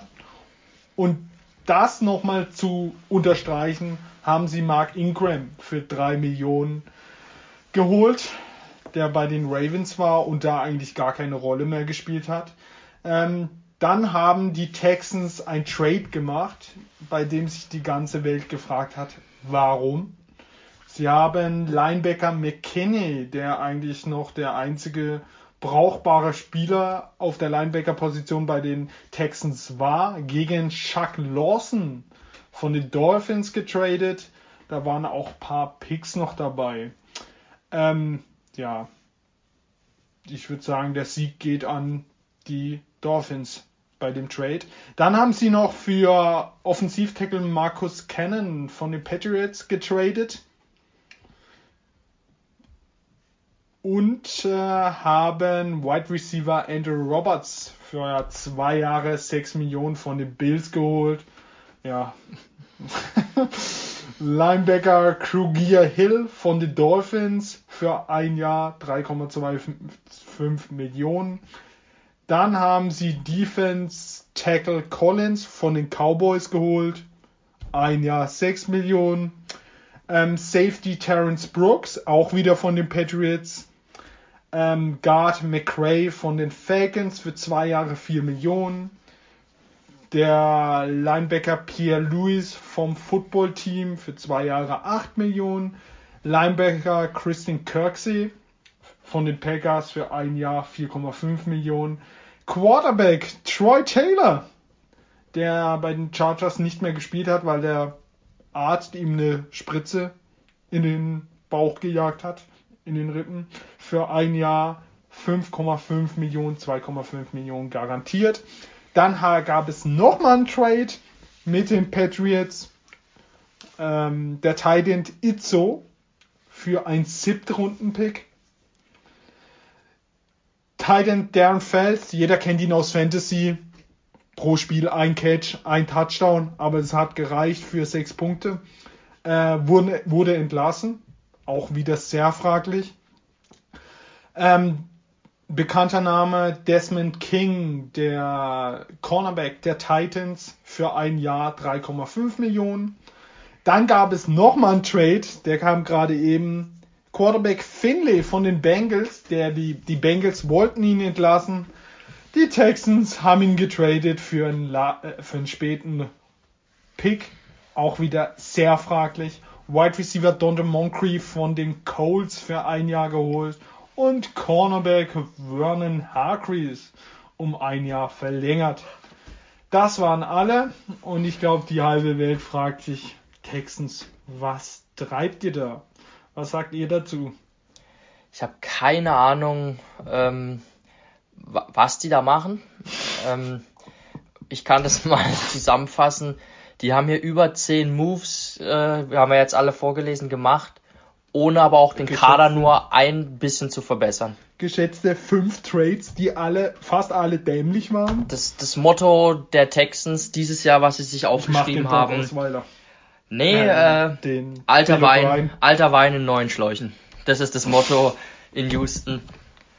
Und Heiko, du kannst vielleicht auch mal diese, diese, äh, die, diese starken Trades analysieren, die die Houston Texans auch da, vor allem mit den Patriots eingefädelt haben.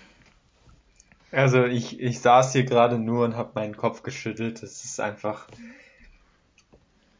Die Texans haben ja, das hast du jetzt noch nicht erwähnt, Ralf, ähm, haben ja einen neuen GM, das ist Nick Casario. Das war vorher Head of äh, Player irgendwas bei den Patriots. Das heißt einfach, er war quasi der, der Assistent von Bill. Das ist auch alles gekauft. Hat sich ein bisschen um Verpflichtungen gekümmert aber den haben sie jetzt als GM geholt und entweder er ist der schlauste Mensch der Welt und er hat einen kranken Plan, den keiner versteht, oder er ist wirklich vollkommen planlos, weil, also, ich sehe keinen Sinn, Felix sieht keinen Sinn, Sinn und wenn irgendjemand von euch einen Sinn in dem findet, was die Texans hier machen, dann schreibt uns bitte. So, soll ich dir den Sinn erklären? Gerne. Das wird die, das wird die nächste Gate der Pets. Denn Bill hat den geschmiert, dass sie schön viele Picks für schlechte Spieler bekommen. Das ist der Plan. Das ist einfach ja, dann wäre es aber noch mehr. Dann wäre es noch mehr. Ja, aber so wenn wir schon bei den Trades sind, der Siebtrunden-Pick für ISO, ja, ist geschenkt. Es war damals auch ein Siebtrunden-Pick, den kriegt man jetzt quasi wieder zurück. Er hat auch die letzten Jahre, war er eigentlich der Starter die letzten zwei Jahre, aber das ist auch nur, weil die Patriots ja halt niemanden hatten. Er ist jetzt einfach kein Mega-Spieler. Er ist ein Nicht? eher schwacher Receiver und als Blocker hat er eigentlich auch ein bisschen unterperformt, weil eigentlich ist er ein Blocker. Er ist wie der, der vorhin schon mal angesprochene Lee Smith, nur ein bisschen schlechter eigentlich, dafür aber ein bisschen jünger. Aber ja, was machen die Texans? diese Moves, die sehen alle so aus, als würde man sich einfach einen Kader für ein Jahr, die meisten sind ja Einjahresverträge, zusammenstellen, mit dem man halt schlecht ist, aber nicht jedes Spiel zu null verliert. Aber warum gebe ich dann Draftpicks ab für Spieler, die man genauso durch normale Free Agents ersetzen könnte. Warum gebe ich jetzt den Siebtrunden-Pick? Das ist natürlich nicht viel, aber warum gebe ich den Apfel-ISO und ändere es dafür Fels? Ist doch völlig egal, mit wem ich jetzt tanke. Genauso mit Finlay. Der sollte entlassen werden und also den hätte man doch bekommen. Und jetzt holen sie den als dritten Quarterback, weil sie sagen ja, Watson bleibt. Und sie haben Tyra Taylor geholt, bei dem es übrigens die Lunge war, die punktiert war warum hole ich jetzt da noch für einen Draft-Pick ähm, den dritten Quarterback dazu? Na, wahrscheinlich ist das irgendwie nur ein Siebtrunden-Pick oder nur ein Conditional Siebtrunden-Pick. Aber warum? Auf jedem Move steht einfach warum. Also völlig ungelöstes Problem für mich, was die Texans da machen. Ja, auch ganz komisch, auch der Wide Receiver Andrew, Rob, äh, Andrew Roberts. Sie haben Cook, Cooks, der dieses Jahr echt mal gesund blieb, der auch gut gespielt hat. Danach kommt QT, der auch ordentlich gespielt hat, als Dritter. Aber auf wen sollten da Watson werfen? Dann hauen sie ihren Tight End Fels weg, der wenigstens in der Red Zone jedes Mal da war, weil es auch einfach ein Riesenkerl ist. Und dann haben sie jetzt eine O-Line, wo eigentlich nur noch Jeremy, äh, Jeremy Tunzel da ist und der Rest einfach nur Shit ist. Dann haben sie David Johnson, der irgendwie nicht warm läuft, weil sie einfach ein katastrophal schlechtes Run-Game haben und holen sich noch Mark Ingram dazu, der ja keinen Stich bei den Ravens gesehen hat dieses Jahr. Also, das ist schon Tanken in sehr schlecht, sagen wir es mal so. In wirklich absurd schlecht.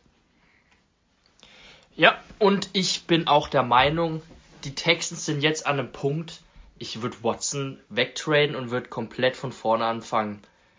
Wie, wie sollen die Texans bitte was auf, wie sollen die Texans in den nächsten drei Jahren ähm, irgendwie um einen Titel mitspielen? Selbst mit Watson. Wie? Sie haben nicht mal Draftkapital. Das ist ja, haben wir noch gar nicht gesagt. Sie haben ja nicht mal einen First-Round-Pick dieses Jahr. Weiß nicht, ob sie nächstes Jahr äh, auch noch keinen haben. Hm, ich glaube nicht. Ich glaube nicht, ja wie sollen sie was aufbauen um Watson? Es geht gar nicht. Sie Aber müssten aus meiner Sicht ein Trade vielleicht mit den Dolphins oder so machen, viele Picks mitnehmen und das Ding von neu äh, von vorne anfangen. Das bringt nichts in meinen Augen. Aber kommen wir zu Watson. Heiko, leg los. Ja, also das, was Felix gerade gesagt hat, ist ja genau das, was ich letzte Woche gesagt habe im letzten Podcast. Einfach alles nehmen, mitnehmen, was du bekommen kannst und neu anfangen. Aber Vielleicht ist der Zeitpunkt jetzt gerade schon wieder vorbei, denn weiß nicht, ob ihr es mitbekommen habt schon, aber der Sean Watson, da gab es Vorwürfe erstmal von einer Frau, äh, von einer Masseuse, mit der er auf jeden Fall auch, das hat schon der Anwalt veröffentlicht, mit der hat er geschrieben und ähm, hat sich da quasi einen Termin geben lassen und hat sich danach wohl auch entschuldigt dafür, dass es ähm, irgendwelche Vorkommnisse gab, die die Frau für unangemessen hielt wohl und das hat er eben jetzt zu einer Anklage wegen irgendwelchen sexuellen Vorwürfen geführt. Klar, bei einer Frau, dann kann man auch schnell mal denken, okay, das war vielleicht nur um Geld zu machen und ähm, die wollte einfach nur die Klage, um den Ruf zu schädigen und dann irgendwie eine Entschädigung abzugreifen. Aber das Problem ist, da sind inzwischen noch mal einige Frauen dazugekommen wohl, die jetzt auch eine Anklage erhoben haben. Und wenn dann der Vorwurf von verschiedenen ähm, Personen kommt, dann kommt man natürlich schon ins Grübeln. Die Sean Watson hat jetzt bisher nicht so den Eindruck gemacht, aber man weiß es ja nie. Kann man nie ausschließen, dass da was dran ist. Und allein dieser Zweifel daran, der kostet dich doch schon enormen Trade Value. Also ich glaube nicht, dass jetzt diese Woche man noch genauso viel für Watson bekommen würde in einem Trade äh, wie letzte Woche. Ich glaube, das könnte der absolute Super-GAU für Watson selbst, aber auch für die Texans sein, weil wenn jetzt sich rausstellt, da ist was dran und er wird vielleicht sogar äh, verklagt und das geht durch und er fliegt vielleicht sogar raus, dann hast du, dann hast du die Franchise komplett an die Wand gefahren. Ja, am besten ganz schnell weg von den Texans und wir fahren weiter zu den Colts. Die Colts haben kaum was gemacht, weil es kam jetzt die Nachricht raus, sie wollen Geld sparen für das nächste Jahr, wo sie Quentin Nelson, Leonard und noch irgendjemand bezahlen wollen. Darum sparen sie sich gerade das ganze Geld auf. Sie haben äh, Zach Pascal, der Wide Receiver, ein Zweitrundentender gegeben. Der Tight End Ali Cox Zweitrundentender gegeben und haben mit Running Back Marlon, Marlon Mack, der ein Jahr jetzt verletzt war, verlängert. Das war es eigentlich schon bei den Colts. Heiko, komm, ich lass dir jetzt mal den Vortritt bei den Colts. Ja, also das mit dem Geld sparen und für die nächsten teuren Verträge ist ja an sich vielleicht nicht so dumm, aber wenn ich jetzt den Carson Wentz hole und ich setze drauf, dass er jetzt seine Karriere nochmal umreißt und nochmal geil wird, äh, dann, dann kann ich doch jetzt nicht sagen, okay, dann, dann schau mal, was du mit Zach Pascal halt machst. Da muss ich ihm doch auch eine Waffe geben. Also, was ist denn das jetzt? Okay, Mo Alley Cox hat einen Tender bekommen, aber spielen wir jetzt mit äh, Mo Alley Cox als Tight End und äh, Jack Doyle als zweiten Tight End und dann stellen wir noch den Slot Receiver Pascal auf und außen spielt dann halt gar keiner was soll das? Also, wenn dann der einzige Sinn, den ich da drin sehe, dann müssen sie vielleicht äh, für Wentz nur einen Second-Round-Pick hergeben, weil er nach der Hälfte der Saison seine Karriere beendet oder gebencht wird. Und wenn er ja über 75% der Spiele macht oder so, dann ist es ja ein First-Round-Pick, den sie dann noch hergeben müssen. Aber also, da, da muss doch noch ein Receiver kommen. Klar, man hat noch den jungen, jungen Michael Pittman, aber das ist jetzt auch kein Nummer 1 Receiver setzt man da jetzt noch auf einen Draft oder also ein bisschen zweifelhaft finde ich das schon. Wie seht ihr das? Absolut, bin ich absolut deiner Meinung. Ich bin richtig enttäuscht von den Colts. Es macht natürlich Sinn, dass sie Geld zurückhalten für diese Spieler. Da ist der Rookie-Deal fertig dann und den müssen sie auch verlängern. Das sind Top-Spieler auf ihrer Position jeweils. Aber trotzdem, also sie haben 37,5 Millionen zur Verfügung. Der Cap Space soll ja nächstes Jahr auch nochmal sehr ansteigen im Vergleich zu diesem Jahr. Da findet man dann schon Wege, mit denen zu verlängern. Jetzt nehmt doch bisschen Geld in die Hand und greift mal an. Die Colts sind immer zu zurückhaltend. Das war ja schon so eine Überraschung, als sie mal diesen Buckner Trade gemacht haben. Hat man ja schon gedacht, oh, jetzt wagen sie mal was. Aber ich verstehe es absolut nicht, wieso sie nicht äh, jetzt im Quarterback-Markt drin sind, um die Top-Leute, die jetzt so langsam auch alle dann weg sind, dass sie da nichts machen, dass sie, sie waren anscheinend ein bisschen mit, ja, oder man, zumindest hätte ich mir vielleicht gewünscht auch, dass sie mit dabei gewesen wären um Trent Williams, weil sie ja Castonzo verloren haben, der ist ja retired. Weil der linke Tackle, da müssen sie was machen, weil sonst hält Wentz keine 16 Spiele durch. Also ich verstehe es absolut nicht, dass die Coles so zurückhaltend sind, dass sie gar nichts machen. Da bin ich echt, äh, ja, ich bin enttäuscht, kann man wirklich so sagen. Das ist für mich, weil so wie es jetzt ist, werden sie mit Wenz ni nichts, nichts erreichen in meinen Augen. Sie müssen da unbedingt eigentlich ein besseres Team um ihn aufbauen und sie hätten ja die Möglichkeit dazu vom Cap Space her. Ja, Kann ich Wide Receiver Markt meintest du wahrscheinlich, oder? Weil du hattest Quarterback Markt gesagt. Äh, Wide Receiver Markt natürlich, habe ich mich versprochen. Entschuldigung. Ja. ja, die Texans müssen jetzt eigentlich endlich mal diesen nächsten Schritt gehen. Sie haben letzte Saison gut gespielt, hatten einer der besten Defense, äh, aber da kommt einfach nicht dieser eine Schritt und jetzt mit Wentz sehe ich eh nicht so goldige, so Gold. Also ich sehe es jetzt nicht so positiv und jetzt noch ohne Wide Receiver, der irgendwie Nummer 1 NFL Format hat, ja, da gebe ich euch schon recht. Also ich bin auch ziemlich enttäuscht von den Colts, was die da treiben. Aber vielleicht kommt ja noch was. Muss, muss einfach. Kommen wir aber zu einem Team, die haben ordentlich was gemacht. Die haben auch ordentlich Geld, immer noch. Und die kriegen mh, hm, wahrscheinlich das Quarterback-Talent der letzten Jahre. Es sind die Jacksonville Jaguars. Wir hatten es schon letzte Folge über die Jaguars mit ihrer O-Line, die echt gut dasteht.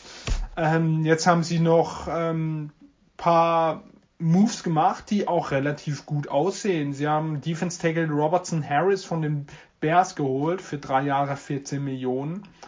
Ähm, auf dem Defense Tackle waren sie eh sehr bemüht. Sie haben von den Steelers ähm, ein sehr, sehr starker Defense Tackle Alualu geholt.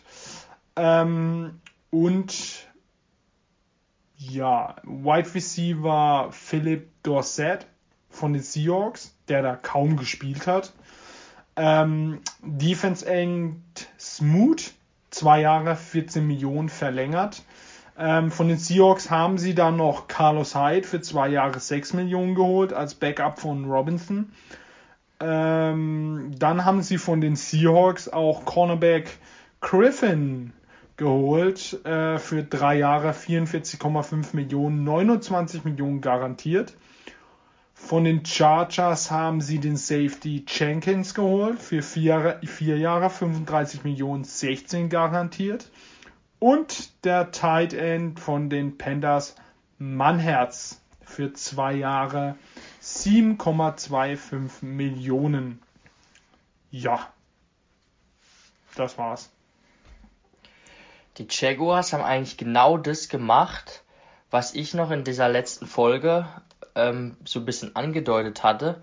Und zwar haben sie Stand jetzt nicht die ganz dicken Verträge rausgehauen. Ich habe ich hab noch was vergessen. Ich habe mich schon gewundert.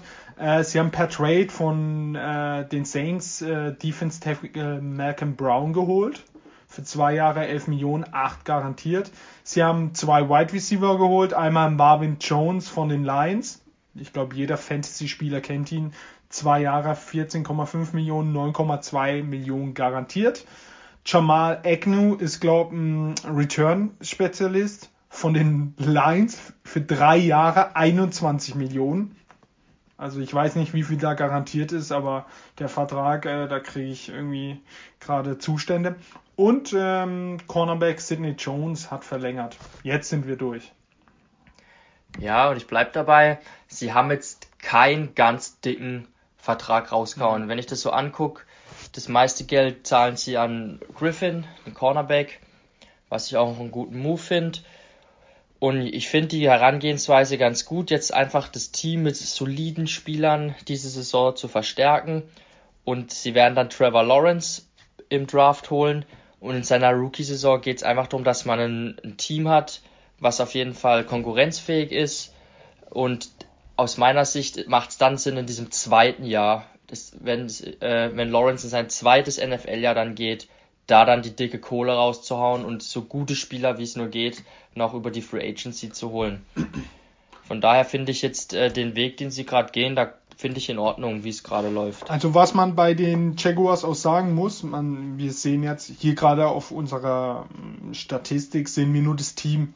Dieses Team in der Defense ist so unglaublich jung also die spielen, glaube ich, fast alle auf ihren Rookie-Verträgen, bis auf die Spieler, die jetzt kamen. Aber sonst, äh, wenn man da mal bei, wenn man Madden zockt oder so und mal die, der Altersdurchschnitt der Jaguars durchgeht, der ist heftig jung.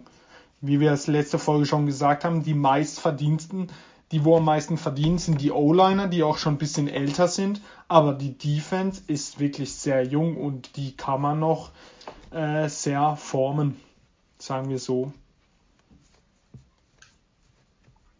Heiko, deine Meinung?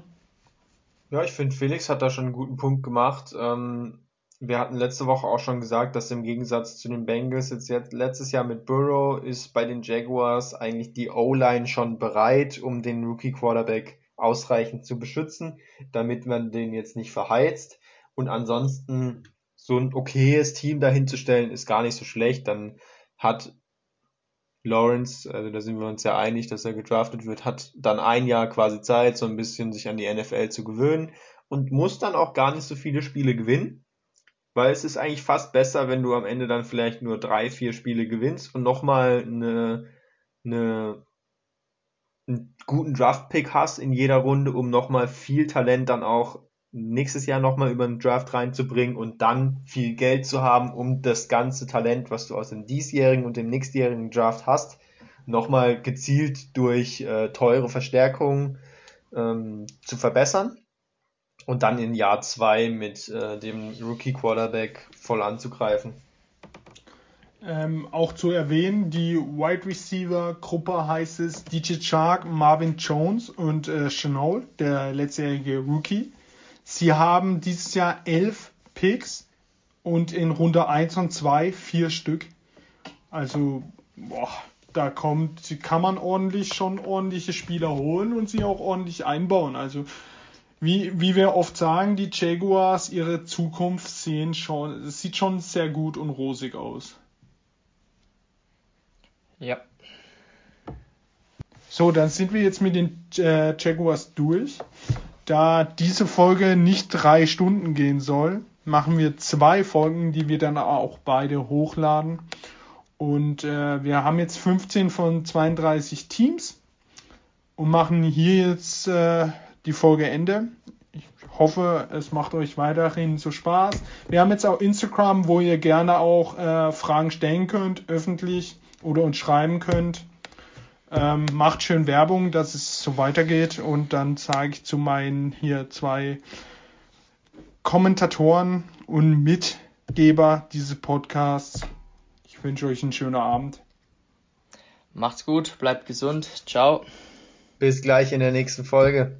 Ciao, ciao. Bis gleich. Ciao.